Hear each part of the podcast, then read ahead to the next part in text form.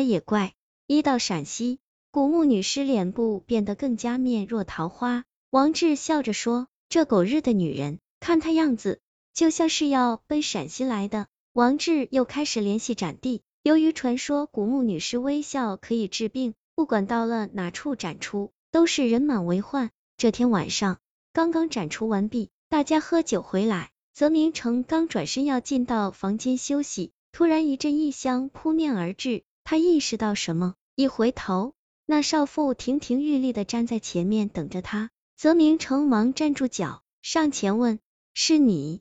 你有事吗？”少妇笑吟吟的说：“我是来感谢你的。”泽明成心里还是有些害怕，仍笑着说：“没什么，你不是也给我们赚了很多钱吗？不错，我现在给你们赚的钱，足够你们花一辈子了。”少妇看着泽明成，叹了一口气说：“我今天来找你，就是想让你告诉你的朋友，必须在三天之内迅速带我去无定河畔，记住，三天，只有三天时间，不然一切都来不及了。”少妇说完，转眼就不见了。泽明成努力的摇了摇头，发现自己这次竟然不是在做梦。他掉头就向着停放棺椁的车跑去。王志正奇怪的看着睡在棺椁里面的古墓女尸，见泽明成过来，疑惑的问：“奇怪，我刚才怎么听到这棺椁里面有动静？真的，就像一个人在翻身，还听到一个女人叹息了一声。”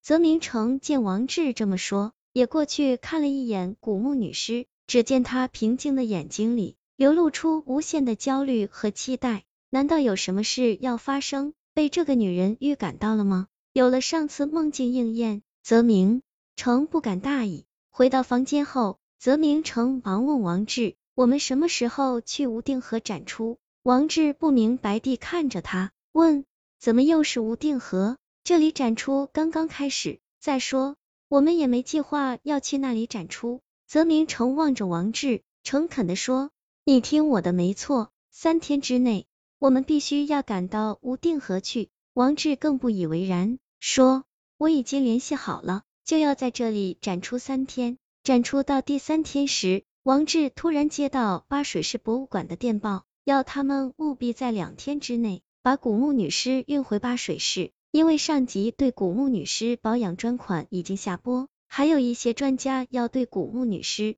进一步进行科学考古研究，如不立即返回。将视为盗窃文物罪，报告公安局。接到电报后，王志气急败坏，跳这脚把巴水市博物馆臭骂一通后，还是决定将古墓女尸立即运回巴水市。得知这些消息后，泽明成一下意识到什么，怪不得那少妇要他们三天之内前往无定河，原来他已经预知将要发生的这一切。泽明成刚坐下来。只听见有人在他身后叹息了一声，一回头，少妇此时已经是泪水连连，望着泽明成问：“你怎么就不问问我为什么要去无定河？”少妇名叫英莲，是巴水市一农家女，嫁给朱三为妻。婚后第二年，也就是武德九年，突厥二十万铁骑趁太宗刚登基，政局不稳，进犯中原，抵达关中渭水边，距长安城仅四十里。直逼长安，李靖大将军迅速率兵前往抗击外侵。英莲的丈夫朱三就是李靖将军手下一个士兵，没想到此去是一去不返，直至英莲去世，仍然没有丈夫的任何消息。英莲死后，思夫心切，一心想去陇西能与丈夫相见一面。千年的古诗，就因这份思念之情，使她千年不腐，就是等着有缘人。能带着她去陇西，能与丈夫尸骨相见，没成想千年等待，夫妻尸骨还是无缘相聚。英莲仰天一声长叹，转身离去了，伤心地吟诵道：“可怜无定河边骨，犹是春归梦里人。”泽明成惊醒时，手里握着的正是唐代陈陶这首《陇西行》。此时他已经是坐在返回巴水市路上，不到一天时间。他们就回到巴水市，可当他们揭开棺椁里盖在古墓女尸的红绸布时，古墓女尸却早已化成齑粉，只有她胸前那块石质小坠安静的躺在棺椁里面，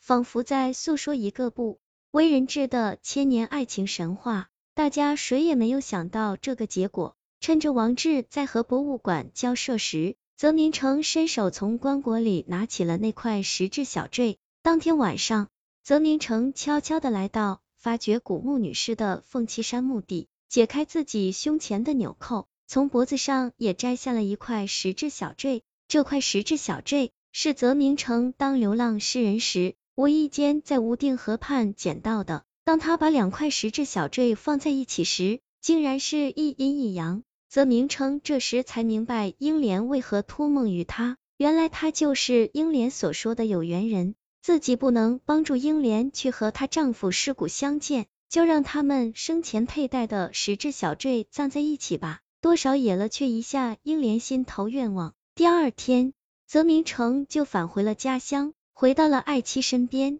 从此后，世界上少了一个流浪诗人。多了一个与其相濡以沫的好丈夫。